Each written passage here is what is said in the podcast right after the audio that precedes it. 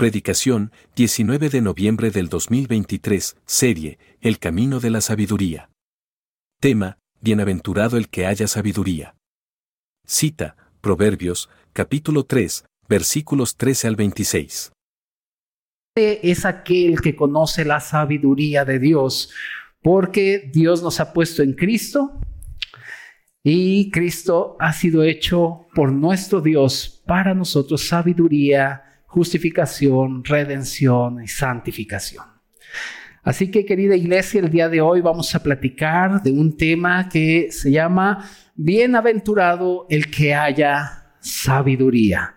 Bienaventurado el que haya sabiduría. Y quiero pedirte que abras tu Biblia en el libro de Proverbios, capítulo 3, versículos del 13 al 26. Proverbios capítulo 3, versículos del 13 al 26. Si se te olvidó tu Biblia, no traes Biblia, recuerda, puedes alzar la mano y uno de nuestros anfitriones te va a prestar un ejemplar de la palabra de Dios. Ya todos trajeron Biblia, Vicky y Alice. Qué bueno, qué bendición. Ah, no, acá hay uno. Dos. Ok, querida iglesia, vamos a, dar lectura a lo que dice la palabra de Dios en Proverbios 3, del 13 al 26. ¿Lo tienes? Bien, dice la palabra de Dios. Bienaventurado el hombre que haya la sabiduría y que obtiene la inteligencia, porque su ganancia es mejor que la ganancia de la plata y sus frutos más que el oro fino más preciosa es que las piedras preciosas. Y todo lo que puedas desear no se puede comparar a ella. Largura de días está en su mano derecha, en, en su izquierda riquezas y honra. Sus caminos son caminos deleitosos y todas sus veredas paz. Ella es árbol de vida a los que de ella echan mano, y bienaventurados son los que la retienen. Jehová con sabiduría fundó la tierra, afirmó los cielos con inteligencia. Con su ciencia los abismos fueron divididos y destilan rocío los cielos. Hijo mío, no se aparten estas cosas de tus ojos. Guarda la ley y el consejo y serán vida a tu alma y gracia a tu cuello. Entonces andarás por tu camino confiadamente y tu pie no tropezará. Cuando te acuestes, no tendrás temor, sino que te acostarás y tu sueño será grato. No tendrás temor de pavor repentino, ni de la ruina de los impíos cuando viniere, porque Jehová será tu confianza y él preservará tu pie de quedar preso. Querida iglesia y amada familia, hermanos santos en Cristo, la palabra bienaventurado es una palabra extraordinaria que todos nosotros debemos valorar en gran manera.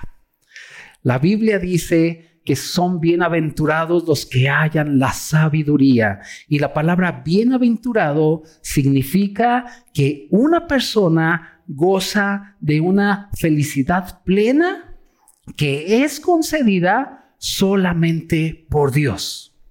Pero también se puede traducir como benditos o muy dichosos.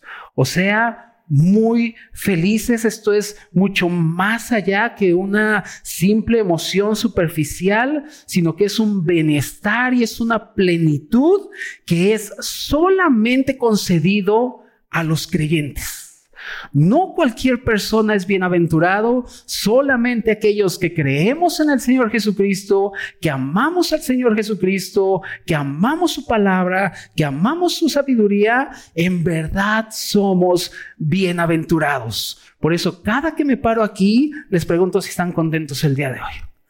Y unos dicen, no, eh, porque no han valorado que la Biblia nos está poniendo como bienaventurados con personas muy dichosas, muy felices, muy plenas. Y todo lo que la palabra del Señor dice está opuesto a lo que el mundo describe como felicidad. El mundo describe como felicidad que tengas un poder adquisitivo para que te vayas el buen fin a Liverpool y te compres lo que quieras. Y el mundo describe felicidad con que tengas los recursos, que tengas salud, que, en el buen fin te compres esto, en Navidad te compres lo otro. Y todo lo que el mundo describe como una persona plena es contrario a lo que la Biblia dice. Mateo 5, te lo sabes, dice que o se le conoce como el sermón de monte o las bienaventuranzas. Y ahí en el Mateo 5, querida iglesia, el Señor empieza a dar una descripción de quiénes son verdaderamente bienaventurados, dichosos, plenos y felices. Y dice, bienaventurados los que tienen cuenta en City Banamex, en Bancomer y en Norte. ¿Dice eso? No, dice, bienaventurados los pobres de espíritu. Y un pobre en espíritu, querida iglesia, es aquel o es, es lo contrario a la autosuficiencia. El mundo te dice, tú eres autosuficiente, ámate a ti mismo, quiérete, date todos los lujos que quieras. Tú eres el centro chiquito, papacito bonito. No dependes de nadie más que de ti mismo y de tu inteligencia y fuerza. Eso es lo que el mundo dice. Y si así tú lo haces, vas a ser feliz. Pero viene el Señor y dice, bienaventurados, dichosos los que son pobres en espíritu, que entienden perfectamente que necesitan a Dios, que entienden perfectamente lo que el apóstol Pablo dijo, por la gracia de Dios soy lo que soy. Y que nosotros hemos sido llamados a ser santos y sin mancha, no por nuestros méritos, sino por lo que Cristo hizo en la cruz y que Él abrió el camino y ahora tenemos acceso al Padre y que nosotros no podíamos estar parados delante de Dios si no fuera por los méritos de Cristo. Y dependemos de Cristo en todas las cosas y para nosotros Cristo lo es todo. Por eso dice la Biblia que el que tiene a Cristo lo tiene todo. Y viene el Señor y dice, bienaventurados los pobres en espíritu, pero luego dice, bienaventurados los mansos. ¿Qué dice el mundo? ¿Cómo debe ser un líder? Agresivo, carácter fuerte, esto, lo otro. Y viene el Señor y dice, bienaventurados los mansos. Y los mansos, la palabra manso, querida iglesia, no significa debilidad, sino significa un autocontrol supremo dado por el Espíritu Santo. Por eso dice la Biblia que se nos ha dado un espíritu de cobardía, sino de poder, de amor y de qué? Dominio propio. Pero el diccionario dice que aquella persona del manso que es manso significa que es uno que no se defiende. Y viene el Señor y dice, bienaventurados los mansos. ¿Te das cuenta cómo el mundo dice unas cosas? Y el Señor viene y dice, no es así.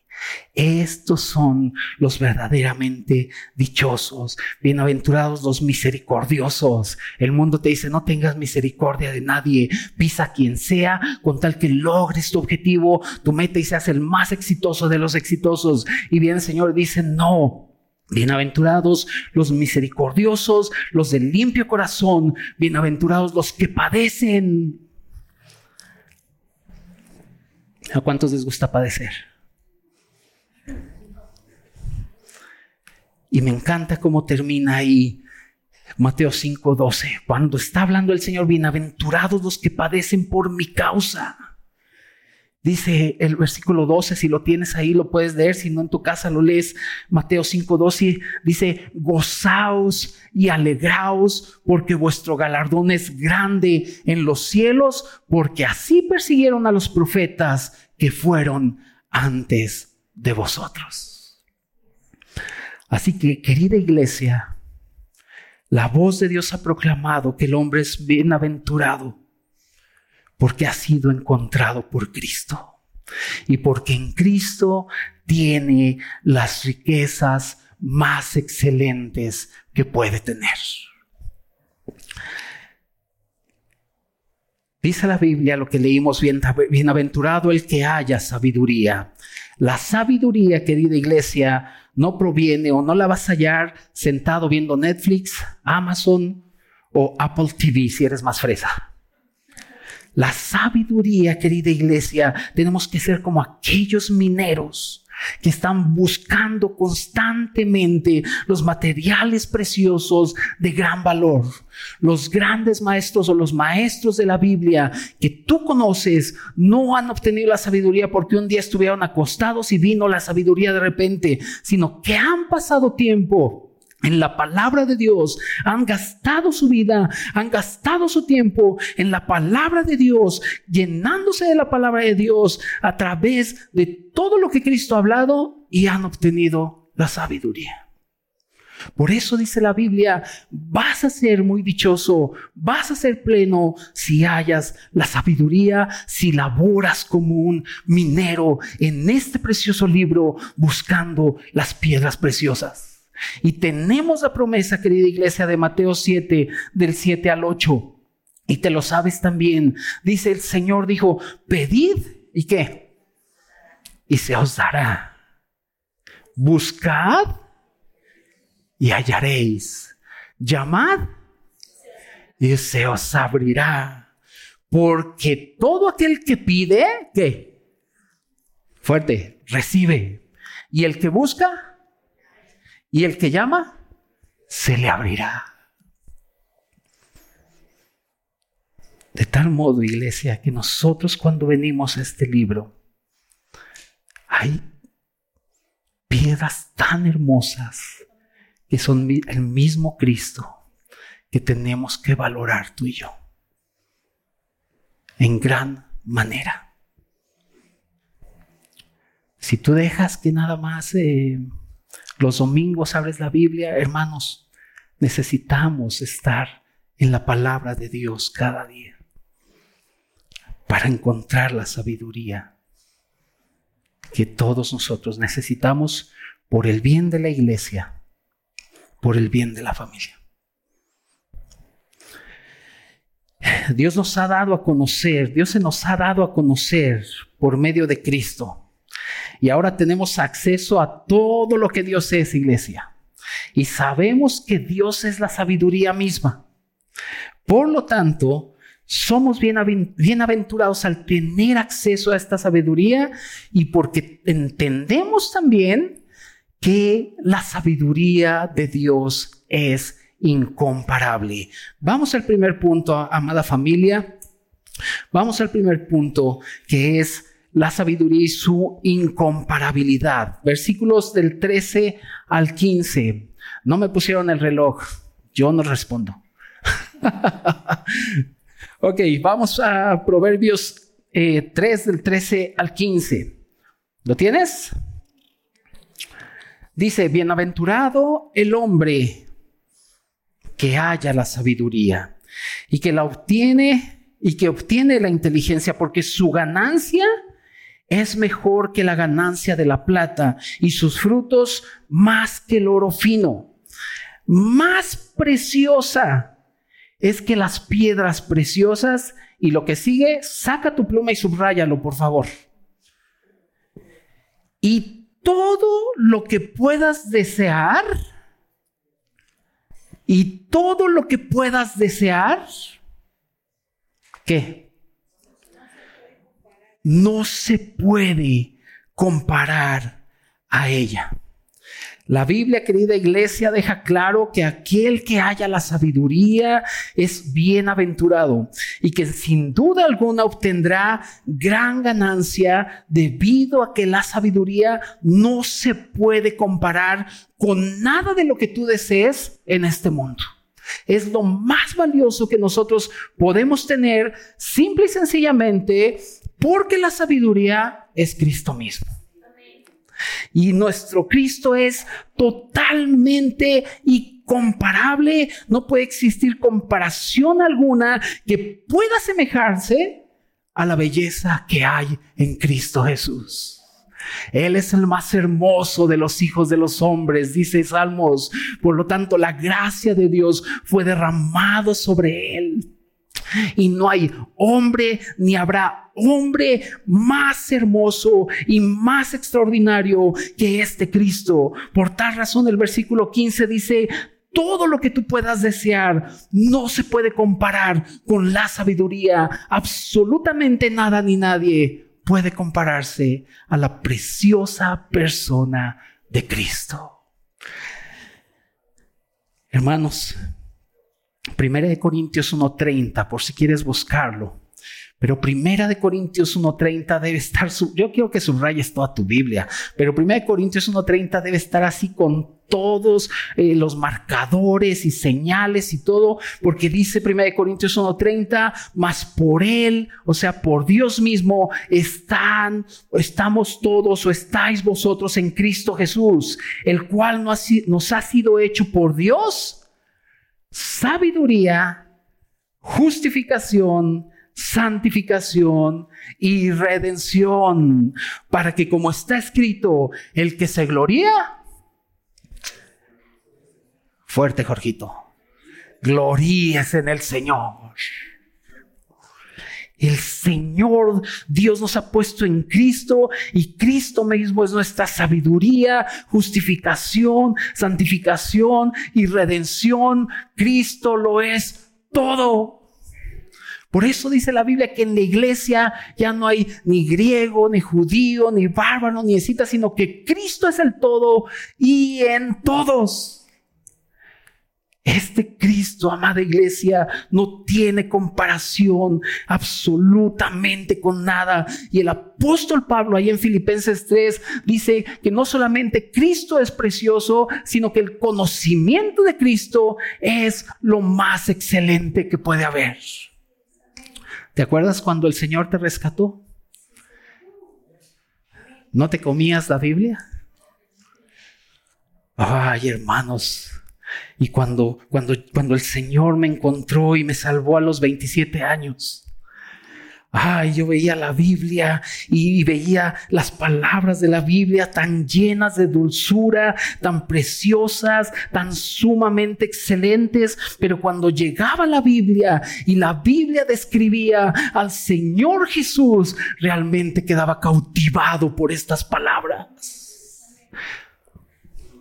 Su, su belleza nos ha cautivado, iglesia y vivimos cautivados por este precioso Cristo y por la excelencia del conocimiento de Cristo Jesús, mi Señor, decía el apóstol Pablo. Así que, hermanos, el apóstol Pablo, y tú lo sabes, sabía perfectamente todas las tradiciones judías, ¿verdad? Y conocía la cultura griega y qué bueno que lo sabía y él sabía del tabernáculo, del altar, del arca, de la mesa de la proposición, sabía absolutamente todas esas tradiciones, pero después de que encontró a Cristo, después de que Cristo se le presentó, se dio cuenta que todo el Antiguo Testamento señalaba a Cristo. Por eso en Gálatas nos dice que la ley era como un ayo, que nos era como un tutor que nos estaba llevando y empujando a Cristo, porque el apóstol Pablo entendió que no había nada más excelente que conocer a Cristo como el Hijo del Dios viviente y como el Señor de todo. Y cuando viene Proverbios y nos dice, todo lo que puedas desear no se puede comparar a esta sabiduría, a Cristo mismo, es ahí cuando el cristiano levanta sus manos y adora al Señor, entendiendo que tiene el más grande tesoro. Por eso Pablo decía, tenemos este tesoro en vasos de barro. Oh, hermano, hay un tesoro en la iglesia y este tesoro es Cristo mismo, como la sabiduría de Dios. Por eso la comparación, querida iglesia, que hace Proverbios, dice, porque su ganancia es mejor que la ganancia de plata y sus frutos más que el oro fino más preciosas que las piedras preciosas y todo lo que puedes desear no se puede comparar a ello. Y en Filipenses 3, cuando Pablo dice, la excelencia del conocimiento de Cristo, esa palabra significa lo más precioso, Significa alcanzar el cenit, significa sobrepasar el máximo en excelencia, significa super excelente, o sea, insuperable en excelencia.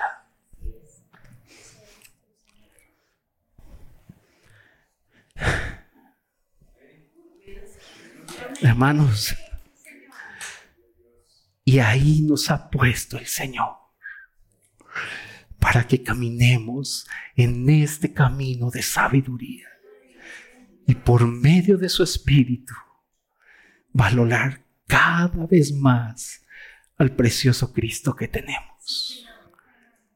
Que aunque en debilidad en la cruz, aunque veíamos a un Jesús débil, para el hombre era débil, pero estaba ganando victoria fuerte en su espíritu, venciendo al diablo, exhibiendo a los principados y las potestades, clavando el arca de decreto en la cruz. Y ahora aquí está su iglesia. Isaías 53 verá el fruto de la aflicción de su alma y quedará satisfecho. Y por eso dice Proverbios, bienaventurado, muy dichoso, muy pleno, muy feliz, el que ha sido hallado por Cristo.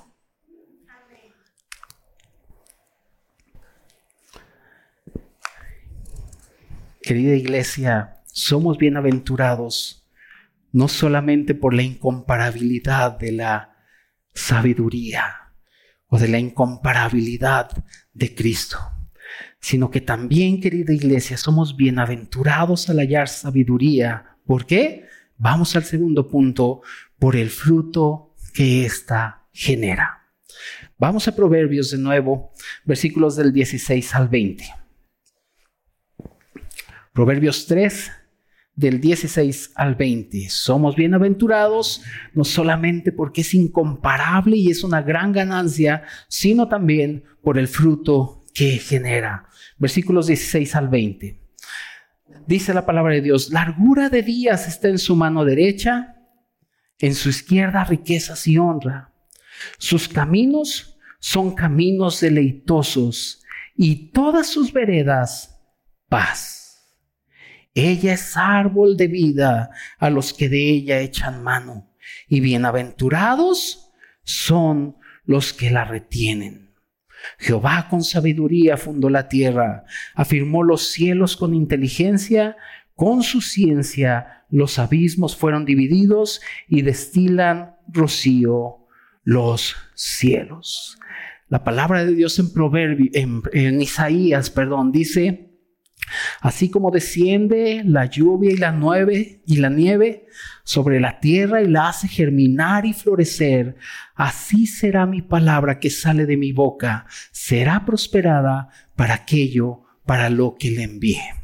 De tal manera, querida iglesia, que la palabra de Dios siempre va a producir un fruto en nosotros. A saber, es el fruto de Cristo mismo, que es el material que se requiere para edificar a la iglesia. No quiero que se te olvide, querida iglesia, que todo lo que estamos viendo en Proverbios tiene como fin edificar a la iglesia. La sabiduría que Dios pone a nuestro alcance es para edificar a la iglesia. Y cuando nosotros entendemos, queridos eh, hermanos y santos de Dios, que necesitamos madurar a través de ser expuestos a las verdades bíblicas y que necesitamos sí o sí edificar a la iglesia con Cristo y que entendemos que este es el camino que Dios ha trazado, entonces, querida iglesia, empieza a haber un fruto extraordinario para el creyente, el cual lo muestra el versículo 17 y 18, que dice, sus caminos, ¿cómo son? Sus caminos son deleitosos y todas sus veredas, paz. Ella es árbol de vida los que de ella echan mano y bienaventurados los que la retienen. ¿qué diferencia hay entre un camino y una vereda? Dice que el camino de Dios o los caminos de la sabiduría son deleitosos. Y la vereda y sus veredas, ¿qué? Paz. Un camino, querida iglesia, es algo un poco más extenso, ancho, en el cual vas caminando eh, sin problema, feliz, deleitoso, viendo los montes, viendo todo, absolutamente todo, vas tranquilo y dice que los caminos son deleitosos. Pero las veredas, querida iglesia, las veredas es algo más estrecho que tienes que seguir la vereda porque si no te pierdes. E ir en una vereda no es tan cómodo. Tienes que poner mucha atención. Querida iglesia, puede ser que estés caminando en un camino o en una vereda. Ya sea que el camino sea deleitoso y ahorita todo esté bien en tu vida y glorifiques al Señor, pero tarde o temprano atravesaremos veredas. Y en las veredas es más estrecha, más incómodo, más difícil, pero la Biblia ha prometido que en todas las veredas habrá paz. Paz. Salmo 23. Aunque ande en valle de sombra de muerte, no temeré mal alguno, porque tú estarás conmigo, tu vara y tu callado me infundirán aliento. Y luego dice, aderezas mesas. En presencia. Uno de los frutos que más debemos entender que la sabiduría da, hermanos, es que nosotros aprendamos a adorar a Dios por todos sus caminos. ya sea que sea un camino agradable o no tan agradable. Todos los hombres de la Biblia lo hicieron y uno de los ejemplos más grandes o que más me gustan es Moisés, ahí en Éxodo capítulo 32, 33 y 34. Moisés tenía muchas dificultades con el pueblo de Dios. Muchísimas. Una de las principales fue cuando Moisés estaba con Dios, lo de las tablas de la ley, de repente Dios le dice, desciende porque este tu pueblo se ha corrompido y han levantado un becerro de oro y lo están adorando. Ahora desciende y ahí va el pobre Moisés y te sabes la historia, las tablas y luego le dice Dios, ahora regresa y cuando regresa Dios estaba tan enojado y ahí en el, en el en el, eh, capítulo 34, versículos 8 y 9, Dios estaba muy molesto con el pueblo y lo primero que Moisés hace, dice la Biblia, que adoró y después buscó la gracia. Esto muestra, querida iglesia, que todos los caminos de Dios son perfectos. Y Moisés entendía eso y reconocía que los caminos de Dios eran perfectos. Y por tal razón bajó su cabeza apresuradamente, dice la Biblia, y adoró al Señor y después buscó la gracia. Él no discutió con Dios, sino que le dijo, tú eres santo, tú eres perfecto, si tú has decidido esto, oh Dios, nosotros lo aceptamos. Y en el versículo 9 dice, pero si hemos hallado gracia delante de ti, ve con nosotros. Y si hay una urgencia grande entre el pueblo de Dios, es que aprenda a adorar a Dios en sus caminos y a conocer los caminos de Dios. Para que entienda que todos los caminos de Dios son deleitosos y en sus veredas hay paz. El Salmo 18:30 dice, en cuanto a Dios, perfecto es su camino y acrisolada su palabra. Y este adjetivo que se le da a su palabra acrisolada quiere decir pura, confiable y verdadera. Hermanos, tenemos una palabra muy acrisolada y un Dios que es perfecto en todos sus caminos. ¿Cuánto necesitamos aprender de Moisés? Que él tomó la actitud correcta cuando estaba en un camino difícil, en una vereda, con un pueblo muy rebelde, duro de servir, y con Dios queriendo ya anquilar al pueblo, y Moisés entiende eso, y él adora, y después pide gracia.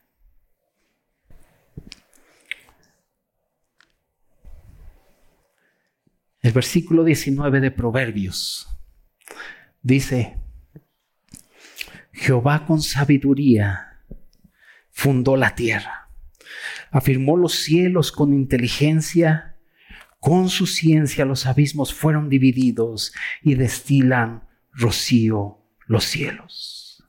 Querida iglesia, esto muestra simple y sencillamente que todo lo que Dios hizo, todo lo que Dios hace y todo lo que Dios hará, lo hizo o está perfectamente diseñado con sabiduría, con inteligencia. Y aquí, aunque está hablando de la creación, pero si nosotros podemos atención al plan de redención, a la manera en que el Señor ha determinado que el hombre se... Eh, eh, eh, haga las paces con Dios, nos vamos a dar cuenta que todo el plan de Dios es perfecto. No hay nada imperfecto en lo que Dios ha hecho. Dios ha diseñado la manera para que el hombre se reconcilie con Dios y es una manera perfecta, la cruz de Cristo. Dios ha diseñado nuestra redención, nuestra justificación de una manera perfecta. Dios diseñó a la iglesia de una manera perfecta. Todo lo que Dios ha hecho, lo ha hecho con sabiduría y de manera perfecta. Y por eso podemos caminar confiadamente, querida iglesia, porque todos los caminos de Dios son perfectos. Y esta es la razón por la cual el creyente se debe regocijar por todo lo que el Señor ha hecho. Miren, acompáñenme, acompáñenme a Isaías. Acompáñenme, dije, acompáñenme a Isaías Isaías 61, porque aunque vemos que está hablando a la nación de Israel, pero está mostrando lo que Dios iba a hacer. Y sabemos que la salvación viene de los judíos, pero nos ha alcanzado a nosotros. Aleluya. Entonces vamos a Isaías 61, por favor, para que vean el gozo del creyente en donde está. Isaías 61, versículo 10. ¿Lo tienes? Me gozaré y dos, tres. ¿Dice? Dice, en gran manera me gozaré. ¿En dónde está nuestro gozo, iglesia? En Dios. Por eso Pablo decía, regocijaos en el Señor. A ver, ¿alguien? ¿Quién? Regocijaos en el Señor. ¿Cuándo? Otra vez os digo, regocijaos. Y ve lo que dice. En gran manera me gozaré en Jehová. Mi alma se alegrará. ¿En quién? En mi Dios. Porque me vistió con vestiduras de salvación. Me rodeó de manto de justicia. Como a novio me atavió. Y como a novia adornada con sus joyas porque como la tierra produce su renuevo y como el huerto hace brotar su semilla, así Jehová el Señor hará brotar justicia y alabanza delante de todas las naciones. Por eso cuando alabamos a Dios, hermanos, debemos tener esto en mente. Alabamos a Dios porque lo conocemos, porque sabemos quién es, sabemos lo que ha hecho y sabemos que todo cuanto Él ha determinado es perfecto. Es perfecto. Por eso Eclesiastes dice, todo lo hizo hermoso. ¿Cuándo? Todo es hermoso en su tiempo. Hay tiempo para reír, tiempo para, tiempo para, tiempo para, tiempo para. Y dice, todo que lo hizo hermoso. Aunque a lo mejor en el momento no parezca. Pero a final de cuentas encontrarás la hermosura que Dios puso. Por eso sus caminos son deleitosos. Y todas sus veredas encontrarás paz. Cuando abrazamos la sabiduría, iglesia, es cuando nos deleitamos en sus caminos.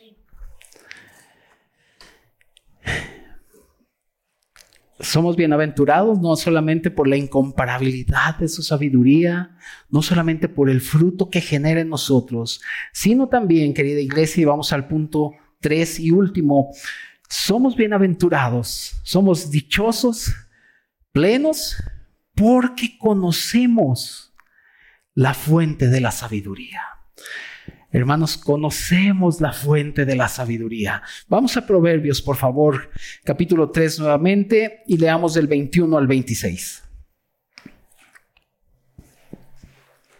Dice la palabra de Dios del 21 al 26, Hijo mío, no se aparten estas cosas de tus ojos. Guarda la ley y el consejo, y será vida a tu alma y gracia a tu cuello. Entonces andarás por tu camino confiadamente y tu pie no tropezará. Cuando te acuestes no tendrás temor, sino que te acostarás y tu sueño será grato. No tendrás temor de pavor repentino, ni de la ruina de los impíos cuando vinieren, porque Jehová será tu confianza y él preservará, perdón, tu pie de quedar preso. Querida iglesia, conocer aquel que es la fuente de la sabiduría produce que el creyente camine con confianza en este mundo. El Señor lo dijo, en este mundo vas a encontrar aflicción, pero confía yo he vencido al mundo. Y cuando nosotros conocemos constantemente a Dios y amamos su palabra y amamos escuchar sus dulces palabras y obedecemos y amamos su voluntad, entonces comenzamos a caminar confiadamente, entendiendo que todo lo que está diseñado en este mundo sirve para que Cristo sea glorificado. Absolutamente todo lo que sucede en este mundo es totalmente comprensible ahora para nosotros porque entendemos que Dios está preparando el escenario para el regreso de Cristo.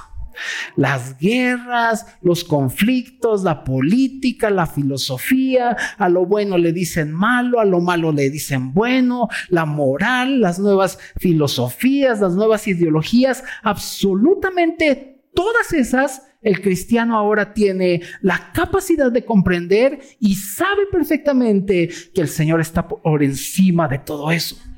Y entendemos que cuando vemos eso, guerras, rumores de guerra, los dolores de parto, la Biblia nos manda a que levantemos nuestras, nuestros rostros porque el Hijo del Hombre está cerca. Y la bendición más grande que como creyentes podemos tener es esa promesa de que el Señor viene por su iglesia. Y cuando el creyente entiende esto, cuando conocemos a Dios que es la fuente de sabiduría y que todos los misterios que estaban escondidos se nos han sido revelados hoy por medio de esta palabra, entonces querida iglesia, podemos caminar confiadamente. Si hay algo que Dios le interesa, que la iglesia ponga especial atención, es que la iglesia crezca en su conocimiento de Dios. Por eso aquí somos bien latosos. 10 de la mañana, ¿qué es? Fundamentos. ¿11? ¿A las 12? ¿Viernes? Sábado?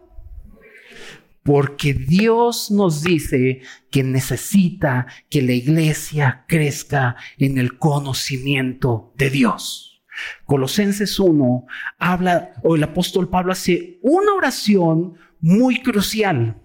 Y en la oración que el apóstol Pablo hace por los que estaban en la iglesia de Colosenses, no era para que su marido ya dejara atrás su vida pasada, no para tener mejores cónyuges, no para tener un mejor trabajo, no para no enfermarme, no para que la vacuna del COVID no me haga daño, ni porque me duele mi dedo. No era esa oración del apóstol Pablo. La oración del apóstol Pablo es que tengan o que crezcan en el conocimiento de Dios.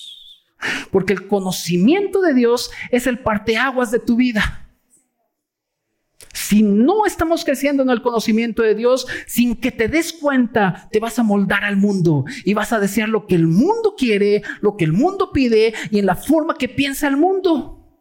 Pero mientras más vas creciendo en el conocimiento de Dios, querida iglesia, más el Señor es o, más el Señor está constituyendo nuestra vida de Él mismo. Acompáñame a Colosenses para que veas que no lo estoy inventando.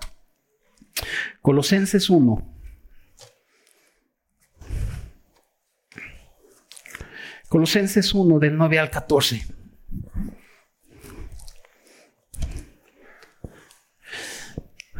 Colosenses 1 del 9 al 14. Está hablando el apóstol Pablo de que ha escuchado la fe de ellos, que han recibido la palabra del Evangelio y él está agradecido eh, porque han escuchado la verdad de Dios. Y viene el versículo 9. ¿Lo tienes? Después de que les dice ese, dice, por lo cual también nosotros, o sea, no nada más Pablo oraba, sino todos aquellos que estaban con Pablo, por lo cual también nosotros, desde el día que lo oímos, no cesamos de orar por vosotros y de pedir que Dios les dé un nuevo local. ¿Qué dice? Y de pedir, o sea, ve lo que dice. No cesamos de orar. Y nuestra petición por ustedes es pedirle a Dios que sean llenos del conocimiento de su voluntad en toda sabiduría e inteligencia espiritual. Ay, Pablo, ¿y por qué oras así por nosotros? Mejor ora para que me den esa chamba que tanta quiero. Y viene Pablo y, les, y dice, les voy a decir por qué estoy orando así por ustedes. Para que andéis como es digno del Señor agradándole en qué? En todo, llevando fruto en toda buena honra, honra y creciendo en el conocimiento de Dios. Porque cuando crecemos en el conocimiento de Dios, viene lo que sigue. Fortalecidos con poder. Ay. ¿Conforme a qué? Hermanos, tenemos un Dios muy potente, conforme a la potencia de su gloria, para toda paciencia y longanimidad, con gozo, dando gracias al Padre que nos hizo aptos para participar de la herencia de los santos en luz, el cual nos ha librado de la potestad de las tinieblas y trasladado al reino de su amado Hijo, en quien tenemos redención por su sangre, el perdón de pecados. Esta era la oración de Pablo. Y es nuestra oración por ustedes, iglesia. Que todos ustedes junto con nosotros entendamos, por favor, que necesitas crecer en el conocimiento de Dios. Oh, pastor, yo solito en mi casa. Ahí tengo mi Biblia con una lamparita y me paro en el Salmo 91. No tendrás temor, yo solito, hermanos. No es conforme a lo que Dios ha dicho. Es conforme a lo que tú quieres. ¿Por qué hacemos énfasis en que debemos crecer en el conocimiento de Dios. Por lo que dice Proverbios, regresen al versículo 23 al 26. Cuando crecemos en el conocimiento de Dios, viene el versículo 23 al 26 de Proverbios 3. ¿Ya lo tienen? ¿Ya regresaron? Y ya con esto terminamos. Dice, cuando vamos creciendo y amamos su palabra y traemos en nosotros esa carga de, Señor, tengo que crecer en tu conocimiento. Porque de esta manera voy a andar como es digno de ti, agradándote en todo.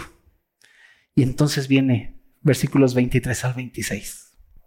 Entonces andarás por tu camino. ¿Cómo? Confiadamente. ¿Qué, ¿Cómo es andar confiadamente? Sin preocupación, sin tu chocho para dormir, sin tu chocho para la temblorina. Ay, es que ya me dio un ataque de, ¿cómo? de ansiedad. Ay, cálmate. Hermanos, eso solo habla que no has conocido al Señor. Entonces andarás por tu camino confiadamente y tu pie no tropezará. Cuando te acuestes, ¿qué dice? Ay, estoy bien preocupado. Ay, ¿qué tal si abren? Ponle cinco chapas a la casa. Y mi carro, mi carro. Ay, todavía está. Ay, ya no tiene tapón. Y ahí estás. Los cristianos somos aquellos que cuando te quitas tus chanclitas y pantuflitas y ya te vas a acostar, somos los únicos que podemos decir, en paz me acostaré. Y así mismo dormiré. ¿Por qué? Porque tengo harto sueño estoy bien cansado. No, porque solo, ¿qué? Tú Dios me haces vivir como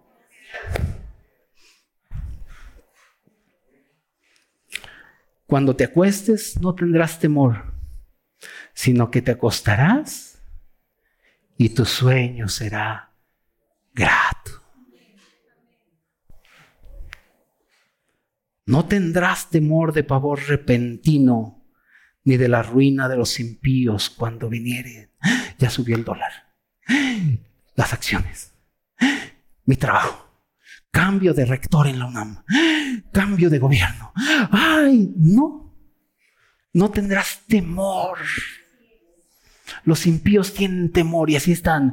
Ay, si Claudia Sheinbaum se va, voy a perder mi hueso. No, voy para acá. Y si esto acá. Y yo prefiero el Harfuch. Y estamos así, todos los impíos corriendo tras el hueso. Pero el cristiano dice, ay, pobres ternuritas. Si conocieran al Dios de la salvación,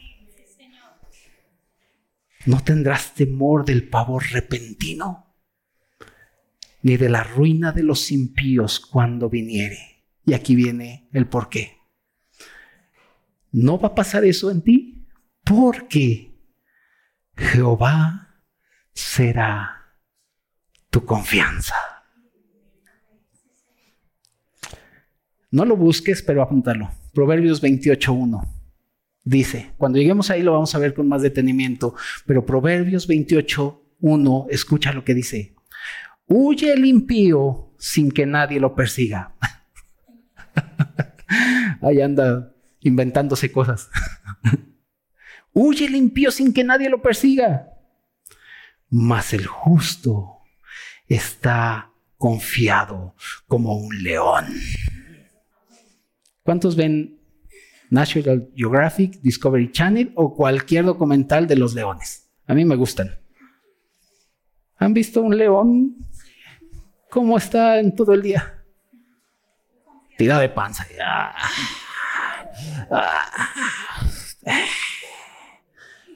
se levanta, se estira, bostece y otra vez.